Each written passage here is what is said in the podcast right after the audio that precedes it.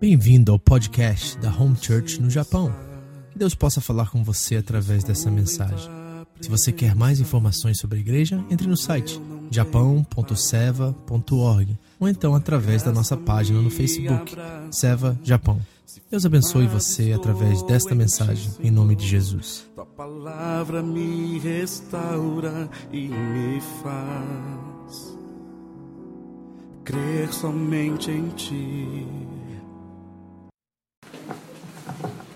Gostaria que vocês se levantassem e estendessem as mãos para o nosso pastor. Põe a mão no coração de vocês, para que vocês possam estar receptivos para a palavra de Deus. Amém, Senhor Jesus. Nós queremos colocar a vida do pastor Gilson, ou do pastor Vitor, diante de Ti, ó Pai. Te pedir que o Senhor esteja abençoando ele com graça, com sabedoria, ó Pai, é, discernimento, com simplicidade para a tua família, para o teu povo, Pai. Nós oramos e te louvamos em nome de Jesus. Pode ficar de pé mesmo. Pegue sua Bíblia. Evangelho de João, capítulo 1. Hoje nós vamos ler do 35 ao 42. Se você está nos visitando, nós estamos estudando versículo após versículo do Evangelho de João. É o quarto livro do Novo Testamento. E hoje nós vamos dar continuidade nessa sequência de estudos. Nós estamos na nossa sexta mensagem, nem saímos do capítulo 1, amém? Porque tem muito conteúdo aqui para a gente examinar e aprender e aplicar, e isso é tremendo. Graças a Deus pela palavra de Deus que é viva e eficaz. Você crê nisso? Amém. Então nós vamos ler juntos com vigor, força, entendimento, 35 ao 42 hoje, amém? Do 35 ao 42. Estamos indo rumo ao capítulo 2, quase lá. Amém. Todos acharam? Eu vou começar e vocês continuam, ok? Vou contar até três. 3, 2, 1. No dia seguinte, João estava outra vez ali, na companhia de dois dos seus discípulos. Também? Pode sentar, obrigado. Se eu fosse dar um título a essa mensagem hoje, seria A Necessidade do Discipulado. Tem uma palavrinha que salta para mim quando nós faz, fazemos essa leitura. É a palavra discípulos. Ela aparece duas vezes nesse texto que nós lemos hoje. E é necessário nós entendermos o que ela significa e qual é o nosso papel diante dessa realidade, de sermos discípulos e nos envolvermos com o discipulado.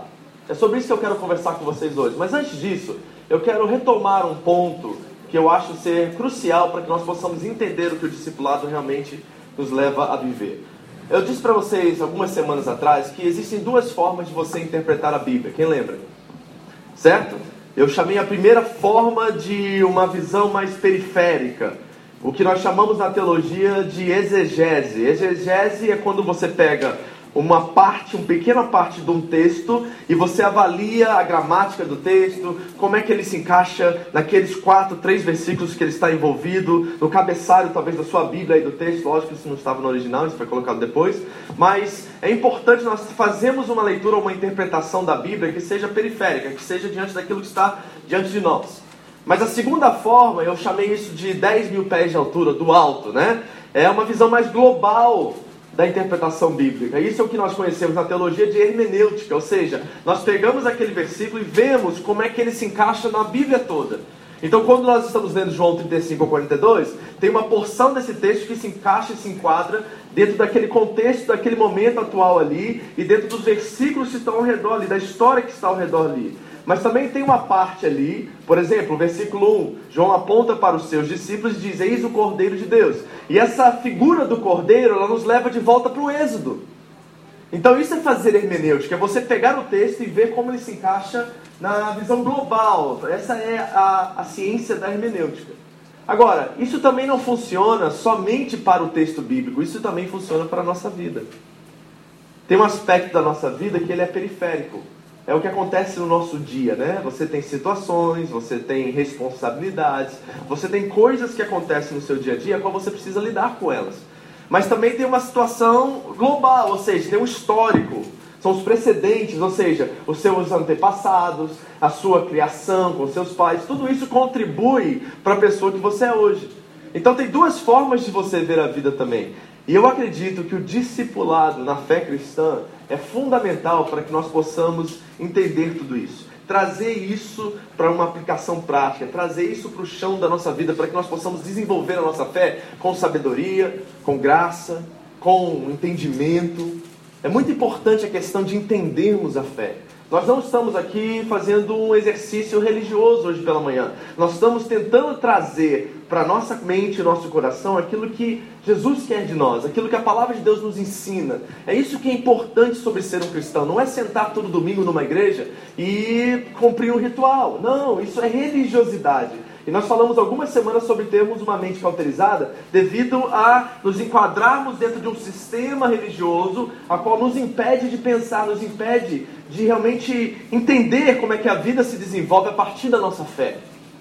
Então nós precisamos repensar muitas coisas. E o discipulado, ele nos ajuda a exercitar isso, a viver isso. Abra sua Bíblia comigo em Mateus capítulo 28 rapidinho. Ali está um texto é, central sobre essa questão desse chamado para o discipulado. Né? Mateus 28, versículos 19 e 20. Todo mundo conhece esse texto, mas eu quero revê-lo com você porque às vezes nós ficamos ocupados ministerialmente falando e esquecemos do nosso, da nossa missão e do nosso chamado como cristãos. Amém? Diga a pessoa que está do seu lado enquanto você procura assim: ó, o seu chamado não é vir à igreja domingo, é fazer discípulos. Amém? Acharam? Vamos ler juntos. Eu vou contar até três, você vai ler aí na sua versão, ok? Todo mundo achou? Alguém não achou? Ok, você devia saber de cor esse versículo já, né? ok, encontraram? Show aí, Takashi? Ok, vamos lá? 3, 2, 1. Portanto, ide.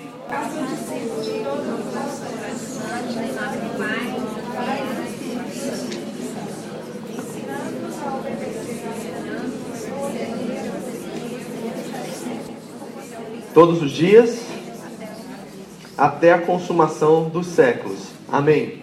Não esqueça do amém. Porque o amém quer dizer o quê? Assim seja. Né? Então Jesus está orando e confessando que deve ser assim. Amém? Então, o que, que esse texto nos ensina? Primeiro nós temos que olhar, fazer agora uma exegese. Amém? Então vamos olhar isso de uma forma mais periférica. O id, por exemplo, ali, ok? Esse verbo ele está na voz passiva, né? Você que é estudante da língua portuguesa, ele está no particípio. Quem lembra disso na escolinha? Pois é. E o que, que isso quer dizer? Quer dizer que ele depende do verbo que vem adiante. Ou seja, o id está totalmente e de forma imperativa ligado ao fazer. Então, é como se o texto estivesse assim, dizendo assim pra gente: enquanto você vá, faça discípulos. Mas ao mesmo tempo não é uma opção. E eu quero que você entenda que as duas coisas estão ligadas. Você não pode desconectar a forma imperativa do verbo, que diz assim, é um mandamento, e ser imperativo significa que é um mandamento, ok? Jesus não está nos dando assim, você pode, se você quiser, se você tiver afim, se você estiver bem emocionalmente, você pode fazer discípulos. Não é isso que ele está dizendo. Ele está dizendo literalmente, você deve fazer discípulos se você quer ser um discípulo meu. Então tem a questão imperativa, mas também tem essa questão de caminhada. Ou seja, enquanto você vive a sua vida como um cristão correto, na sua caminhada que agrada a Deus, faça discípulos. É isso que o texto está dizendo. E nós precisamos voltar a essa prerrogativa, porque o fato é que é fácil viver aqui domingo após domingo sem nos comprometer com o Evangelho de uma forma prática, ativa né, e real. Que sai do seu, da sua zona de conforto e faz a diferença onde você está.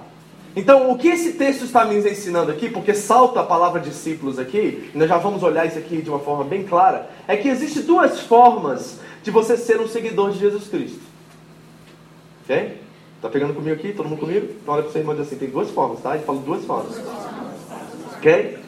Primeira coisa, e talvez há uma ordem que precisa ser obedecida, é que antes de eu fazer discípulo, eu preciso ser discípulo.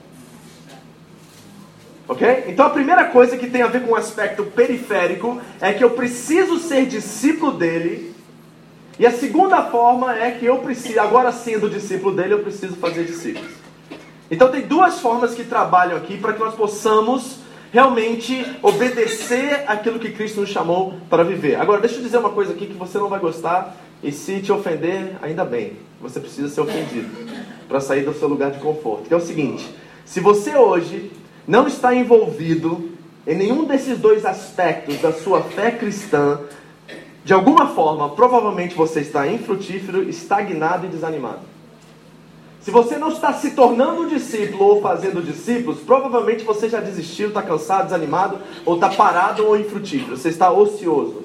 A pastora pregou na vigília sobre 2 Pedro 1 e disse sobre a questão da diligência, que transmite fé, conhecimento, né? traz perseverança. E se nós não estamos vivendo isso, ela não leu a continuidade do versículo 9 em diante. Ele diz assim: ó, se você não pratica essas coisas, você está míope, ele diz. Você só consegue enxergar o que está diante dos seus olhos. E você se torna uma pessoa infrutífera e ociosa por causa disso. Então, se nós não estamos desenvolvendo uma fé que me faz discípulo dele, e uma fé que ao fazer-me discípulo dele agora me faz fazer discípulos, eu estou provavelmente desanimado na fé agora.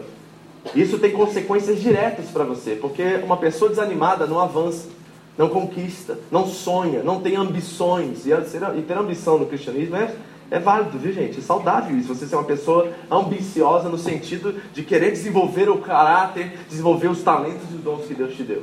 Isso é importante. Então, vamos olhar agora essas duas formas de uma forma mais intensa. Primeiro, o aspecto periférico. Como que eu sou discípulo de Jesus? Como que eu me torno discípulo de Jesus? Qual é a minha responsabilidade nisso? Quais são as diretrizes que eu preciso assumir para que eu realmente me torne um discípulo de Jesus? Bom, antes de eu falar o que é ser um discípulo de Jesus, eu quero falar o que não é. Então abra comigo Mateus capítulo 7, versículos 20 ao 23. Evangelho de Mateus, primeiro livro do Novo Testamento, capítulo 7, do 20 ao 23. Vamos olhar o que não é ser um discípulo de Jesus. Acharam? Todo comigo? Amém? Então preste atenção. 20. Portanto, pelos seus frutos, o que está escrito aí? Os conhecereis. Agora preste atenção: nem todo que me diz Senhor, Senhor entrará no reino dos céus, mas aquele que faz a vontade do meu Pai, que está no. Muitos me dirão naquele dia, o que? Diga. Profetizamos nós em teu nome? E em teu nome não expulsamos demônios? E em teu nome não fizemos muitos milagres? Então o que? Eu lhes direi abertamente: Nunca apartai-vos, vós que praticais a então, o que não é ser um discípulo de Jesus de acordo com esse texto? Primeira coisa, não é ativismo. Não é acumular ministérios. Não é fazer inúmeras coisas. Ativismo não é ser discípulo de Jesus. Embora a nossa conversão se traduza em serviço em obras. Você está entendendo? A ordem dos fatores aqui altera o resultado. Ou seja, agora que eu fui convencido pelo Espírito que Cristo é o Senhor, agora a minha vida evidencia as suas obras e o serviço à casa dele, aos meus irmãos, ao necessitado, ao órfão, à viúva. Então é uma evidência daquilo que eu já sou, não é ativismo, não é fazer, porque fazer é religião, ser é cristianismo. Então a primeira coisa que ser um discípulo não é, é ser uma pessoa ativa, somente ativa pelo fato de ser ativa. Outra coisa, também não é capacidade sobrenatural. Você reparou o texto? O que dizia Senhor, Senhor, ele expulsou o demônio, o que mais que ele fez? Fez muitos milagres. Então nós estamos entendendo também que ser discípulo de Jesus não é ter uma capacidade espiritual e nem é evidenciar dons espirituais. Porque o texto está dizendo que muita gente expulsou o demônio fez milagres e não conhecia Cristo. Está entendendo a diferença? Então, ser discípulo não é ter inúmeras funções na igreja, ser um ativista cristão, e também não é ter capacidades sobrenaturais e nem dons espirituais. Não é isso que é ser discípulo de Jesus. Então, o que é ser discípulo de Jesus? Eu vou te mostrar. João, agora, capítulo 15, versículo 8. É outro texto que você deveria decorar. Evangelho de João, capítulo 15, nós vamos voltar lá na frente nesse texto, mas vamos entendê-lo agora. João capítulo 15, versículo 8. Jesus vai nos ensinar o que é ser discípulo. Acharam? Quem achou? Amém. Então preste atenção. Diz assim o texto: Nisto é glorificado quem? Meu Pai, que faça o quê? Que deis muito fruto. E aí tem a condicional, que diz o quê? Então o que é ser, ser discípulo de Jesus de acordo com esse texto? Dar fruto. Qual é a pergunta que surge? Qual fruto? Vocês estão começando a pensar a Bíblia, gente. Glória a Deus. Não quer tudo mastigadinho, bonitinho, pastor, né?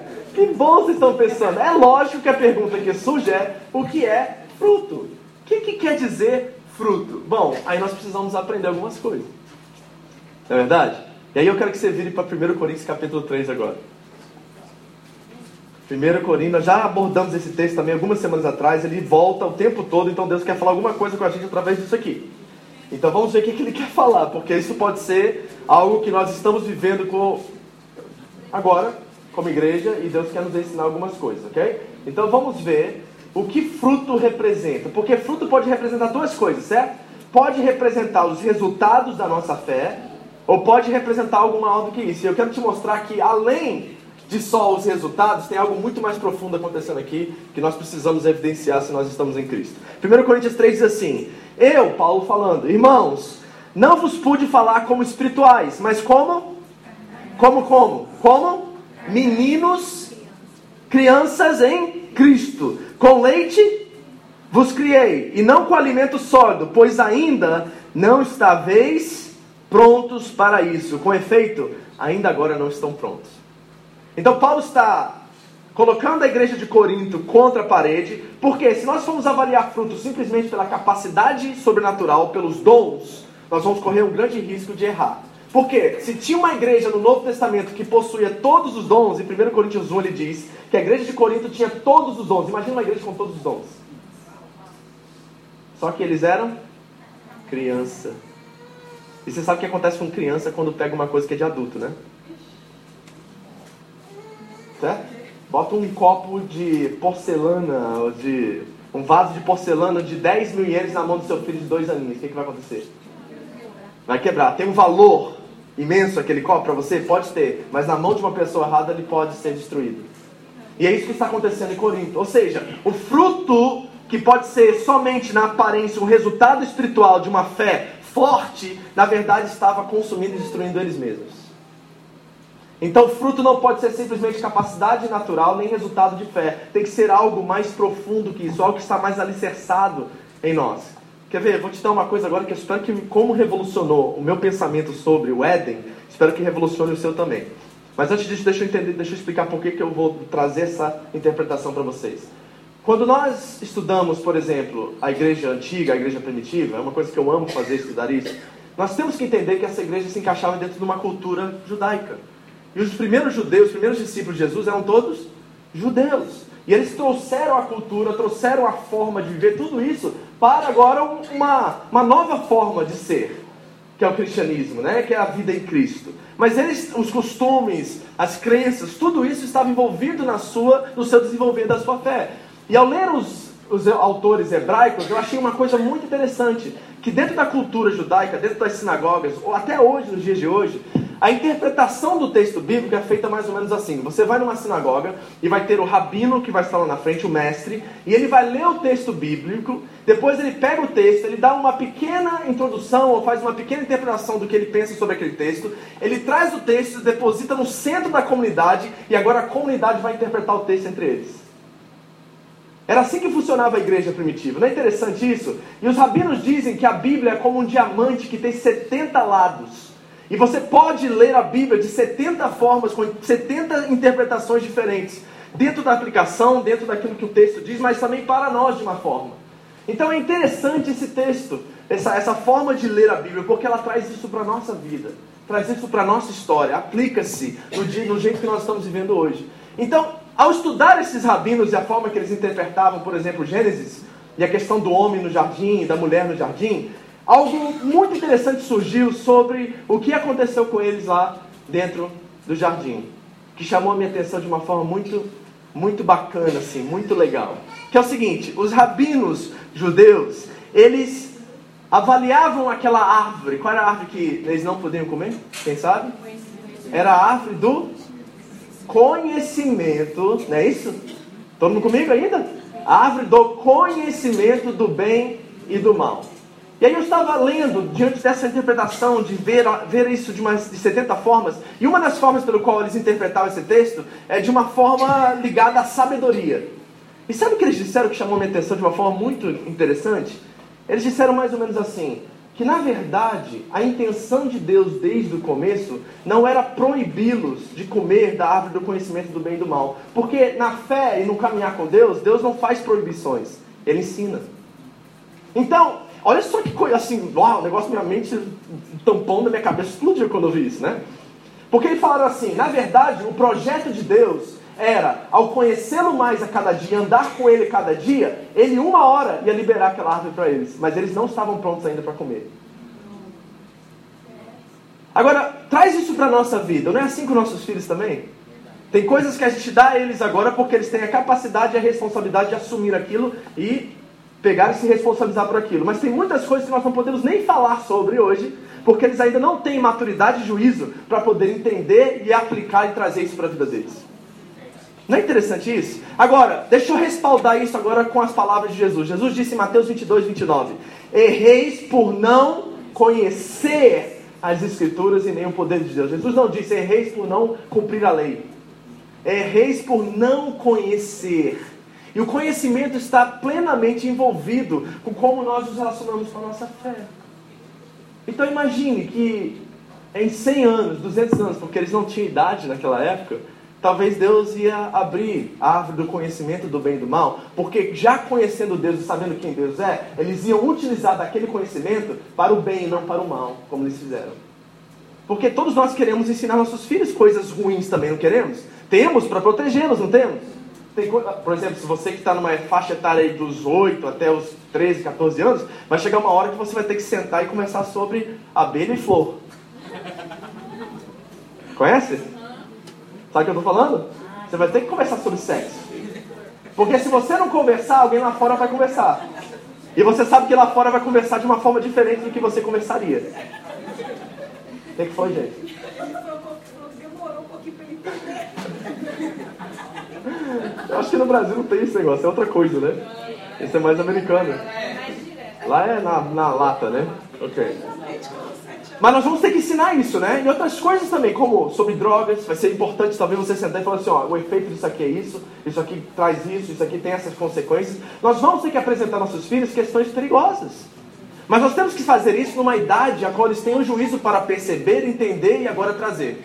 Porque se nós fizermos isso com 5, 6 anos de idade, eles não vão entender e podem ter correr o risco de deturpar ou usar aquilo de uma forma que não seja para o bem deles. Vocês estão entendendo o que está acontecendo aqui? Então, quando nós falamos sobre esse fruto de ser discípulo de Jesus, tem algo muito mais profundo aqui. Por quê? Porque o conceito cristão não é proibição, é entendimento. Gente, Jesus disse: Eu vim para cumprir a lei, não para aboli-la. A lei é como o que a gente estudou semana passada. Quem lembra? Duas características da lei. Ela é um tutor e ela é um, uma custódia. Lembra dessas duas palavrinhas? Uma significava o quê? Proteção e outra significava professor. Então, o propósito da lei não era encarcerar Israel. O propósito da lei é mostrar a, a, Israel quem Deus era e a partir daquilo eles poderiam ter vida plena. Esse é o propósito da lei até hoje, nós, para nós como cristãos. Então, nós precisamos entender que esse fruto fala de um relacionamento, fala de conhecer a Deus e conhecendo a Deus traduzir verdadeiramente quem Ele é. Santidade é exatamente isso. A gente vê santidade como algo ritualístico, algo religioso. Santidade é você botar a roupa correta, falar a língua correta, não fala palavrão, porque senão você não é santo. Não faz isso, senão você não é santo. A gente liga a santidade a comportamento, mas comportamento é um fruto da santidade. Não é santidade. Está entendendo? A gente está ligando as coisas de forma errada. Uma pessoa que é santa, a evidência da sua santidade são essas coisas. Mas ela não é santa porque ela não faz isso ou aquilo. Tem uma diferença muito grande entre essas duas coisas. Posso dar um exemplo prático disso? Ninguém é mentiroso porque mente, mente porque é mentiroso. Pegou? Você vai calcula aí, upload, upload, upload. Tá fazendo download? Tá fazendo download. Pegou? Ninguém é mentiroso porque mente mente porque é mentiroso. Não lembro, Alder. Qual frase? Ixi, cara, isso aí foi dispensado, né? Depois saiu a, a gravação. Né? Mas, deixa eu dizer, deixa eu tentar, vou tentar, não sei se vai sair igual. Mas ninguém é santo porque o comportamento dele é aquilo ou aquilo lá, né? A gente não olha a santidade pela aparência. Santidade é uma evidência daquilo que a pessoa já é. O que, é, que, que é santidade? Define santidade, pastor. É um esforço que eu tenho contra mim mesmo para que você veja Cristo em mim. Não é se eu boto terno para pregar aqui no domingo. Não é se não pode tocar no altar porque é santo e você vai morrer se você tocar.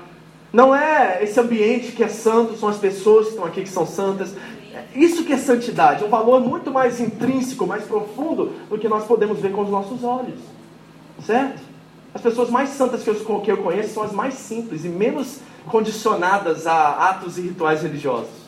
São pessoas que vivem a vida com alegria, você olha para a pessoa e você fica entusiasmado com ela, porque você encontra com ela e alguma coisa dentro de você já aquece. Fala assim, nossa, cara, esse cara é feliz, ele tem vida, ele tem algo dentro dele que faz ele, a gente assim, acordar da nossa mesmice, da nossa mediocridade.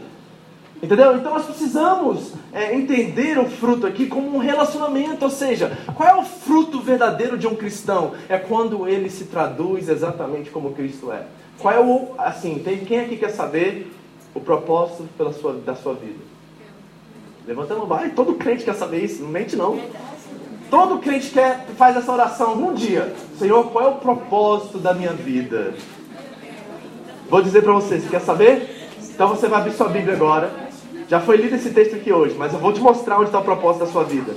Está preparado? Abre sua Bíblia comigo no, no, na carta de Paulo aos Romanos. Romanos capítulo 8, você vai escrever na margem da sua Bíblia aí, ou se você está no iPhone, você vai sublinhar aí, highlight, ok? Fazer um highlight. Romanos 8, 28 e 29. Aqui está o propósito de Deus para a sua vida. Eu tenho isso até hoje na minha Bíblia. Vou te mostrar, só para você entender que eu não estou fazendo um exercício que eu já não fiz. Deixa eu ver se está aqui ainda. Não sei se essa Bíblia tem. É aqui, ó. Olha que eu escrevi aqui, ó. Vontade absoluta de Deus para mim. Ok? Vontade absoluta de Deus. Acharam? Então vamos ler agora. Preparado para saber qual é o propósito de Deus para sua vida? Então vamos lá. Porque todas as coisas cooperam para o bem daqueles que amam a Deus e são chamados segundo o seu? Porque aqueles que de antemão os conheceu, também os predestinou para serem o quê? Conformes à imagem de Cristo, que é o primogênito entre muitos irmãos. Pegou? Então qual é o propósito de Deus para a minha vida, pastor? Ser conforme Cristo, ser conforme Jesus, ser conforme o Filho. É isso. E nós encaramos a nossa vida a partir dessa lógica, dessa ótica. Nós vamos agora para o mundo e nós vamos viver conforme Cristo. E aí, quando nós começamos a entender isso e viver isso, aí a nossa função se revela. Eu fui descobrir que eu sou que eu tinha um dom pastoral ou de ministrar, ou de pregar, depois de 6, 7, 8 anos dentro da igreja. Porque eu fui fazendo uma coisa de cada vez para saber em que lugar eu encaixava. Por quê? Porque o propósito, ou seja, o chamado número um do cristão, sabe qual é? Servir. Servir, é isso. Porque o Filho do Homem veio para morrer, veio para dar a sua vida e resgate por muitos. E o que, que Jesus fez? Serviu. É o que nós precisamos fazer para ser conformes a Ele? Servir. Então o que, que o fruto tem a ver com tudo isso que eu estou falando até agora? É uma tradução nítida de quem Jesus é, queridos. É isso que tem. Agora, o que, que é uma tradução nítida? É guardar os mandamentos. Jesus disse: aquele que me ama é aquele que guarda os meus mandamentos. Qual o mandamento? Está pensando comigo? Estão ligando as coisas, conectando para a gente. Ok? Então qual é o mandamento? Vou te mostrar. João 15 de novo. Mesmo texto, dentro do mesmo contexto, ele vai dizer assim no versículo 12 e 13. Abre aí. João 15, 12 13. Gente, espero que vocês estejam pegando isso aqui, porque tá uma aula aqui hoje, viu? Eu espero que você tenha tá captando isso aqui, porque isso pode mudar a sua vida. João 15, 12 13. Até eu tô, tô comovido com como é que o negócio está indo. Até eu tô emocionado. Tô emocionado hoje. Vamos lá. 15, 12, 13. Achou? Diz assim: O meu mandamento é este. Opa, Jesus vai dizer qual é o mandamento. O meu mandamento é este: que vos ameis uns aos outros. Agora, preste atenção que isso aqui muda completamente a história, né? Porque a gente sempre pensou que era assim: amarás, amarás a Deus sobre todas as coisas e amarás ao teu próximo como? Como a ti mesmo. Jesus revoluciona o mandamento. Ele leva a um patamar mais elevado, porque ele diz assim: Eu não quero que você ame o seu irmão como você se ama. Porque se você se amar o seu irmão do jeito que você se ama, você vai odiar ele. Porque a maioria de nós odiamos a nós mesmos. Nós temos complexos, nós temos dificuldades de amar a nós mesmos. Então não pode ser nesse padrão. Porque se eu for amar o Tanitsu do jeito que eu quero ser amado, tem dia que eu não quero ser amado, eu quero ficar em paz, quieto. É, então deixa o Tanitsu lá. Porque eu estou me amando ficando quieto no meu quarto. Ninguém intrometendo na minha vida, ninguém falando comigo. Tem dia que você. Acho que são questões dos melancólicos isso, né? Tem dia que você quer ficar sem falar com ninguém? oh, meus irmãos melancólicos, bem-vindo ao clube.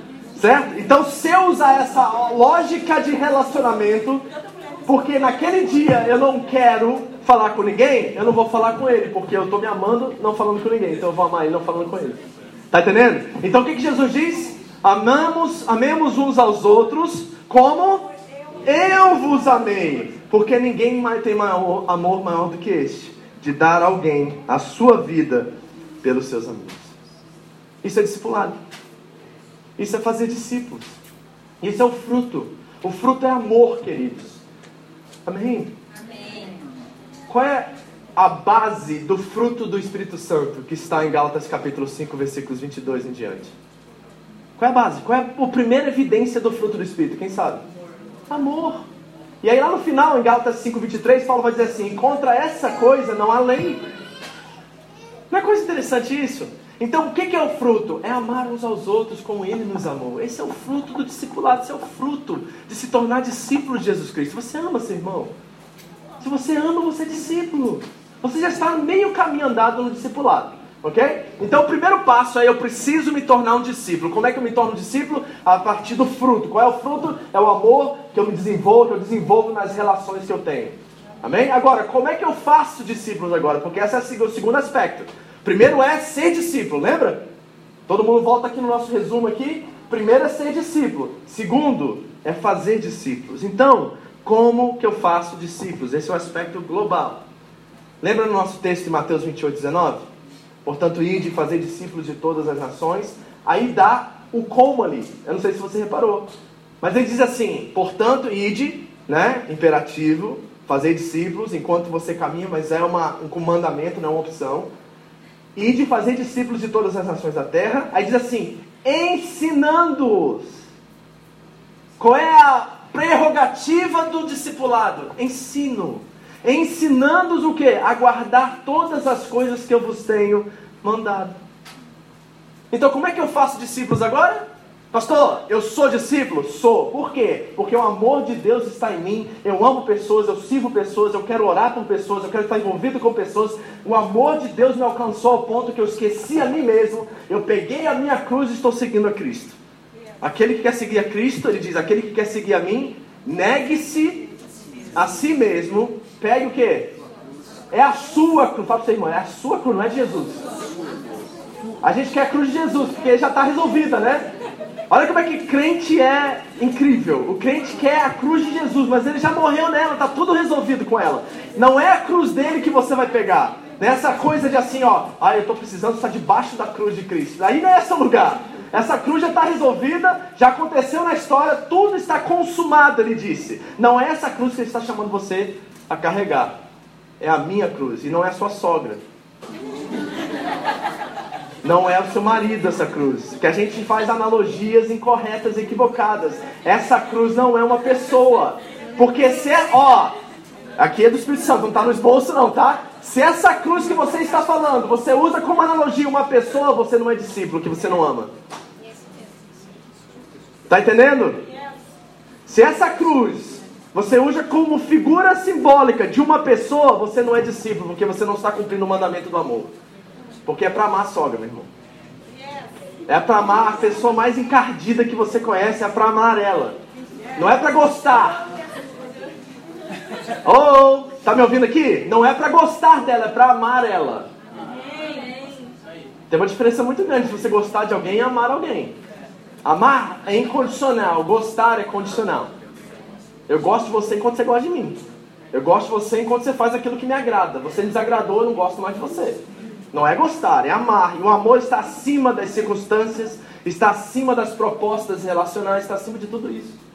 Amém? Então, eu sou discípulo ensinando. Então, o que, que, é, que, que é fazer discípulos na essência? É tudo aquilo que agora eu aprendi, eu não posso manter em mim mesmo. Está entendendo? Nós temos que ser um canal que flui ensinamento, conhecimento. Nós temos que ser uma fonte que jorra a água viva pelo qual nós próprio, propriamente recebemos. Você não é mar morto. Você é um mar vivo. Você sabe por que o mar morto é chamado de mar morto? Porque ele não desemboca em nenhum outro rio ou mar. Ele só contém a água, mas não dispensa a água. Não transborda para outras fontes. Então tudo que está nele morre. E muitos crentes estão assim, recebendo, recebendo, recebendo, e não estão pegando conhecimento, entendimento e passando adiante, ensinando-os a cumprir e guardar tudo aquilo que vos tenho mandado. Então, nosso chamado é esse, queridos: é fazer discípulos e ser discípulos. Amém? Então, essa foi a introdução. E por que, que eu estou focando nisso aqui hoje? Porque é exatamente isso que o texto está nos dizendo. Repare, João tinha dois discípulos. João estava cumprindo o propósito dele, João estava no meio da sua jornada de fé e ele estava cumprindo o seu propósito, ele estava fazendo discípulos. Mas olha que coisa interessante, não só João estava fazendo discípulos, mas ele cumpriu o objetivo do discipulado. Você pegou isso no texto? Porque eu espero que, sal, que tivesse saltado nos seus olhos esse cumprimento desse objetivo. Porque o propósito de fazer discípulos é um só. É um só. Vou te mostrar. Volta lá para o texto, João 1, 35. Veja, não só ele fez discípulos, mas cumpriu o objetivo do discipulado. Todo mundo voltou? Eu quero que você leia comigo. Está aí? Posso ler? Acompanhe. No dia seguinte, João estava ali outra vez. Onde que ele estava? Onde que ele estava? Outra vez aonde? Não, não, não, não. Não é isso. Ele tem uma vírgula. João estava ali. Ali aonde? Não. Ali não é novamente com seus dois discípulos. Ali tem uma vírgula. Onde que é ali? Gente, vamos fazer agora hermenêutica. Ali é o quê? Os textos anteriores vai dizer para você onde que ele estava. Onde que ele estava? Ele estava em Betânia, perto do Jordão, onde ele batizou Jesus, não é isso? Não é isso? Ele estava ali, é lugar, né? Vocês estão achando que vai ter uma resposta profunda aqui? Vocês estavam esperando assim, ele estava na presença de Deus. Era isso que vocês estavam procurando? Não, gente, estava em Betânia. Não é isso que acabou? Olha, leia, versículo 28, lê. 28 lado do Jordão. Ali, ali. É o lugar onde a pomba desceu. E o que, que, a pomba disse? Este é o meu filho, né? O que, que a voz do céu disse? Perdão. Este é o meu filho amado. É ali que tudo aquilo aconteceu e todos estavam vendo que realmente o Messias, a esperança de Israel, estava se manifestando. Esse é o ali, ok? Todo mundo entendeu agora? Então vamos lá, continua. João estava ali na companhia de seus dois discípulos. Quando ele viu Jesus passar, ele disse: O que? Eis o Cordeiro de Deus. Em outras palavras, João está dizendo aos seus discípulos: Esse é aquele pelo qual eu ensinei vocês toda a minha vida. Ensinando. João estava fazendo discípulos. Esse, quando diz Cordeiro de Deus, na mente do judeu não é uma ovelhinha pastando, tá, gente? Com asas, porque é de Deus. Não. O Cordeiro de Deus remete uma mente judaica ao Êxodo, quando as portas, os umbrais das portas foram manchadas de sangue e o anjo da morte passou e poupou o povo de Israel. Foi o Cordeiro que salvou eles, o sangue do Cordeiro que salvou Israel. Então na mente judaica está assim: toda a história de Israel se cumpre agora nele. Eis o Cordeiro de Deus. Pronto. Na cabeça deles foi assim: João, nós ensinou, ensinou a, a, a nós exatamente isso, e agora você está apontando para ele. Então, tudo aquilo que você nos ensinou, agora nós entendemos. E qual é o próximo passo, que é o objetivo do discipulado? Olha o que acontece. Versículo 36. Quando ele viu Jesus passar, eis o Cordeiro de Deus. E os dois discípulos, o que que fizeram? Seguiram Jesus. A minha, o meu texto diz assim: ouviram-no. Tá aí no seu? A gente não pula esses textos, não, gente. Presta atenção. Ouvindo-o, ou seja, não é escutando-o. Ouvindo é com entendimento, é com, com, com assim, sabe? Aquela coisa assim, assim, entendi. É Ele que você sempre nos ensinou, é Ele que sempre você disse que um dia viria, é Ele que nós estávamos esperando. E o que, que esses outros fizeram? Deixaram João e foram seguir? Jesus. Esse é o objetivo do discipulado. Esse é o objetivo do discipulado. Quando você realmente discipulou alguém, é quando alguém já está caminhando com as pernas próprias, já está maduro na fé e conhece a Cristo como ele verdadeiramente é e não defende mais de você. Esse é o objetivo do discipulado. É isso que nós precisamos entender e viver. Agora, vamos finalizar. Foi a introdução, mas era só a introdução mesmo e esse pontinho. Agora é o fim. Vocês ficam preocupados, né? Falam assim, hoje vai duas horas aqui. Não, vou acabar. Vamos aplicar isso. Dois pontos para a gente aplicar e gente termina. Primeiro, os seguidores de Jesus glorificam a Deus, demonstram amor a Deus fazendo aquilo que ele fez. Diga isso a alguma pessoa que está perto de você. Os seguidores de Jesus, diga, glorificam a Deus, alegram a Deus e demonstram amor a Deus fazendo aquilo que ele fez. Jesus fez discípulos? Jesus fez discípulos? Sim. O que esses discípulos fizeram? Mudaram o mundo. Revolucionaram o mundo.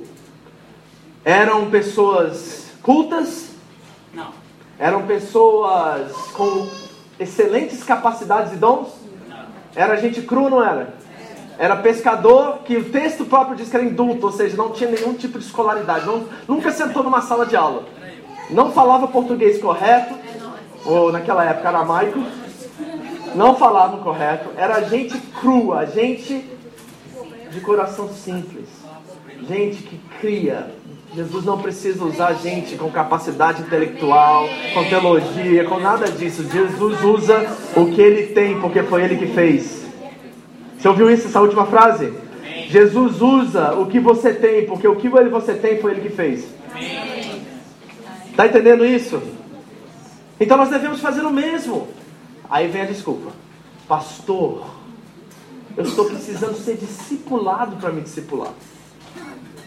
Já viu isso? Pastor, eu não estou pronta ainda.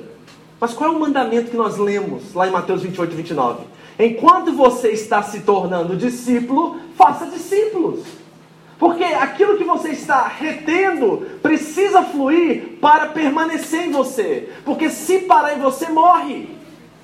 Não importa em que nível, em que momento, em que capacidade intelectual, ou que tipo de entendimento você tem agora. A Bíblia diz em Filipenses 3,16: andamos segundo aquilo que já alcançamos. Andamos segundo aquilo que já alcançamos. O que você tem agora? Qual, pastora? Filipenses 3,16. O que você tem agora é suficiente para abençoar outro alguém. Então vamos parar de desculpa? Ah, eu não tenho ainda, eu preciso de teologia para me discipular. Não precisa. Você precisa de vida para discipular. Quem é discípulo transmite vida, e quem tem vida é o que mais as pessoas querem é gente que tem vida, é gente que entendeu que Jesus morreu por elas e está tudo resolvido, e agora estão vivendo a vida para desfrutar daquilo que ele já fez. Não tem desculpa mais para nós, queridos. Enquanto você vive, faça discípulos. Agora, como é que isso se desenvolve, pastor? Quer ver? Vou dar um, uma noção prática para você. Eu e o Maurício, a gente conversa uma vez por semana. Essa semana não me ligou, estou triste com ele. Mas a gente conversa uma vez por semana e a conversa dura duas horas às vezes. Eu amo essas conversas, sabe por quê? Porque é discipulado para mim. E sabe que a coisa mais interessante não é uma coisa dogmática, engessada, a qual parece que é assim, ok, Maurício, ponto número um, anota. Agora vamos lá, nossa apostila está aí na sua mão, então vamos aprender. Não, a gente conversa sobre coisas do alto, e enquanto nós conversamos as coisas do alto, nós estamos discipulando uns aos outros. Nós estamos aprendendo o caminho do Messias, o caminho de Jesus. Nós estamos construindo um relacionamento. Nós estamos nos discipulando. E a pergunta que eu tenho para você é com quem que você faz isso semanalmente? Porque se você não faz isso com ninguém hoje, pelo menos uma vez por semana, você provavelmente está desanimado, está infrutífero e está reclamando de muitas coisas na sua vida. Porque aquilo que você está pegando aqui no domingo na cela, você não está retribuindo ou injetando em outro alguém. Não é programa de igreja, gente. Eu sei que a gente veio da visão celular, muitos de nós aqui, e nós fomos enxertados com mentalidade, com, com, com mentalidade de programa.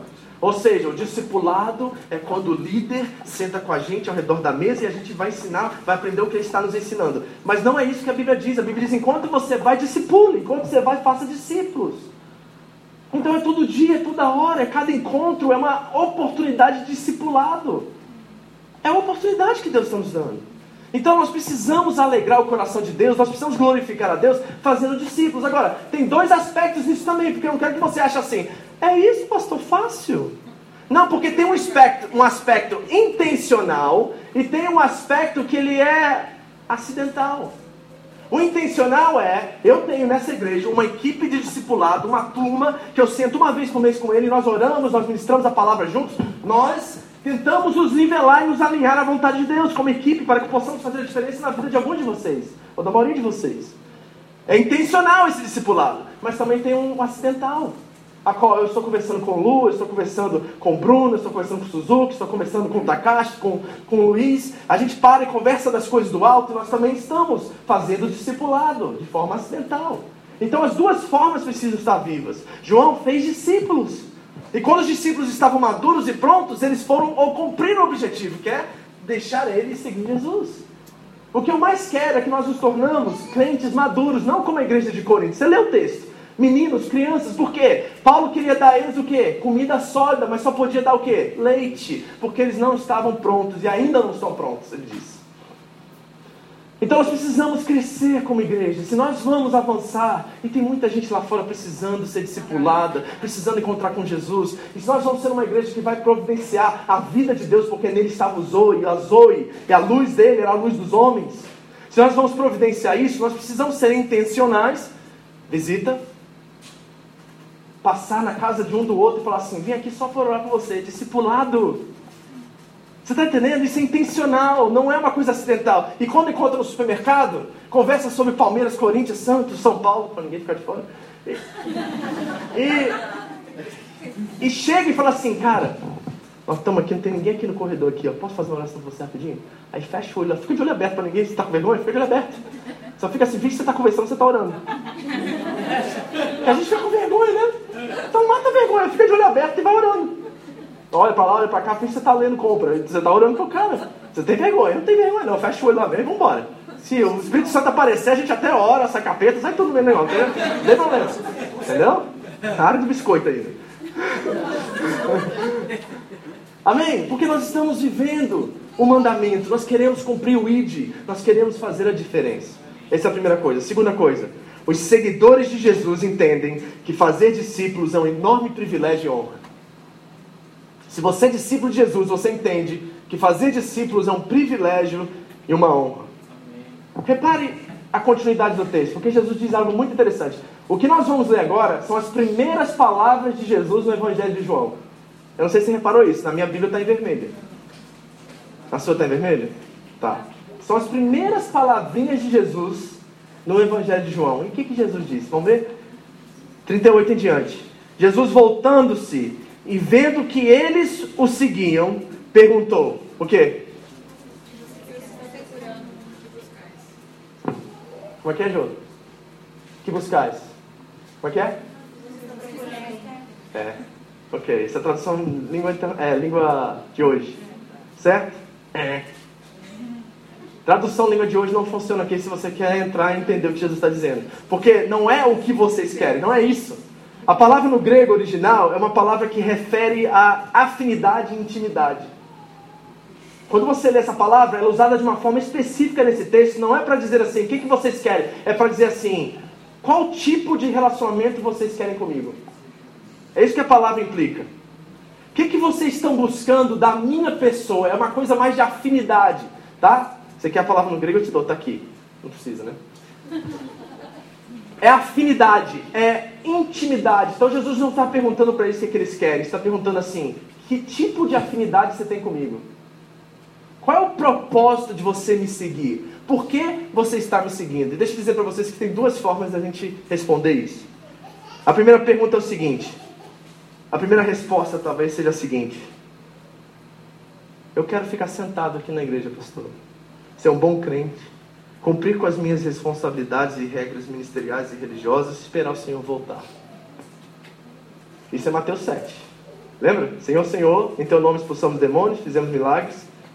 Jesus disse: Não vos conheço. Essa é uma forma de responder o que buscais. É um relacionamento comercial.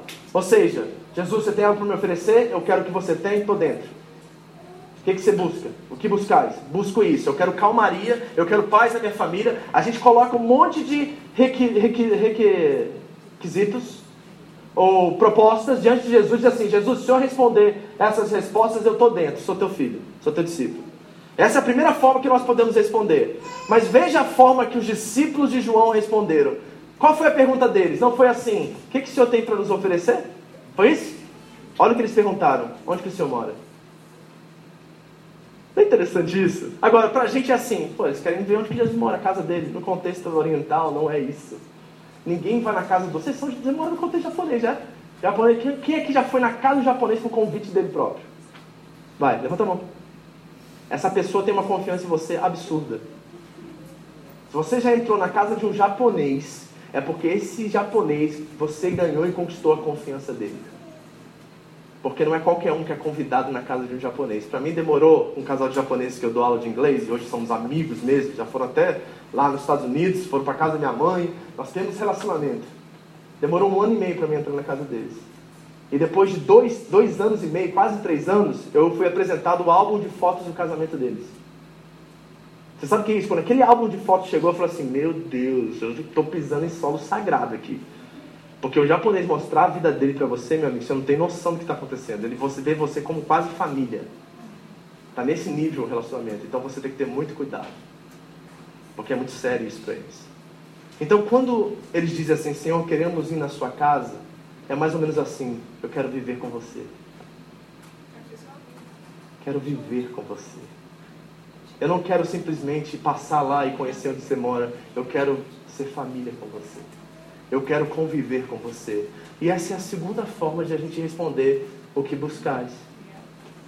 Agora, pergunto para a gente terminar de verdade. Você sabe onde o Senhor mora? Porque eles queriam saber, mas você sabe. Sabe ou não sabe? Onde que ele mora? Onde que ele mora? Onde que ele mora? Então você já sabe onde que ele mora. O que você vai fazer com isso agora? Você quer ver o que, que os dois discípulos de João fizeram? Olha que coisa incrível que fecha redondinha a nossa pregação hoje. Olha o resultado de conhecer a casa de Deus. Olha o resultado de conhecer a casa de Jesus. Veja e repare que o versículo 41 diz uma coisa muito interessante que a gente deixa passar às vezes. O versículo 41 diz assim: A primeira coisa. Pegou? Qual foi? Qual coisa? Segunda, terceira, quarta, quinta? Não.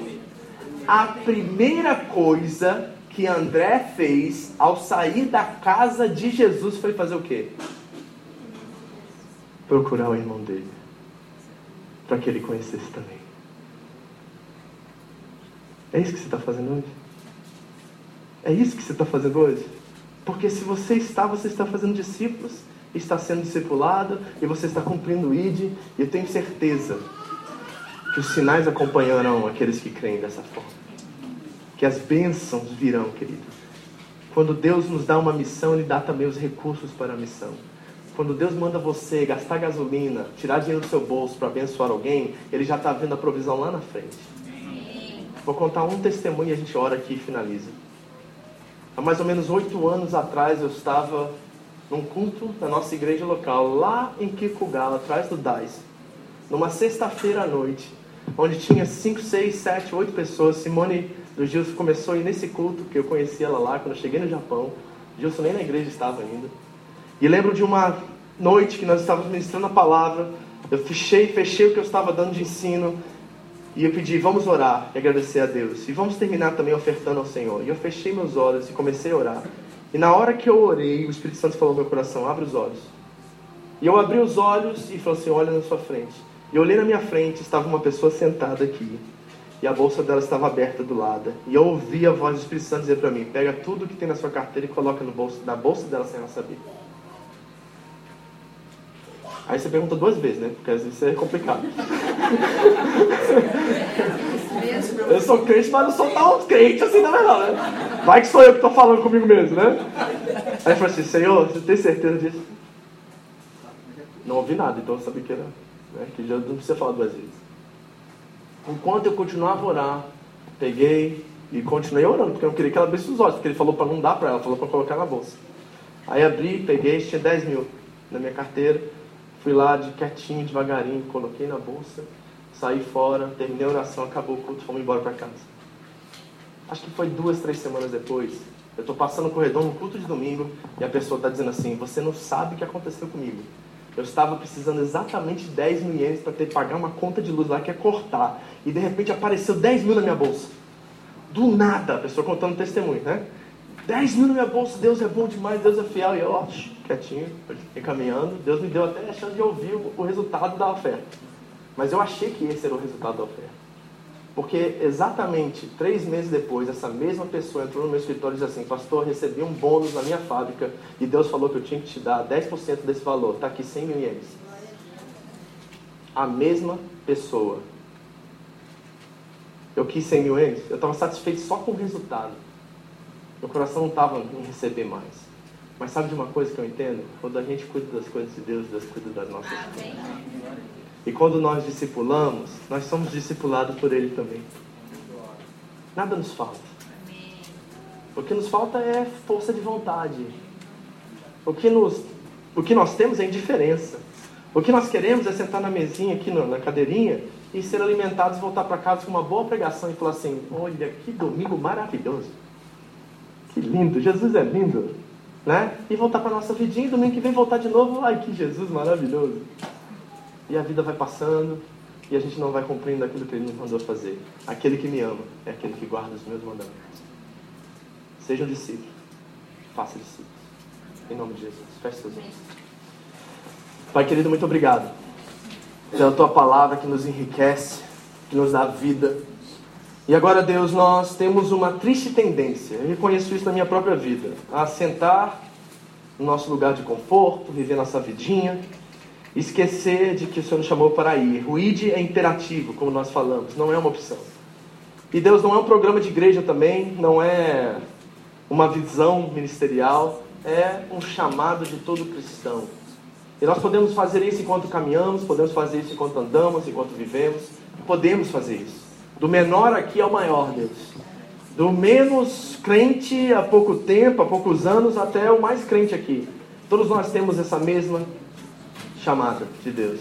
E nós queremos cumprir, Deus. Então, saímos daqui desafiados aí. Ir e fazer no caminho discípulos. E ser discipulado. E ser um discípulo teu. Amando como o Senhor nos chamou para amar. Muito obrigado, Senhor. Em nome de Jesus. Amém.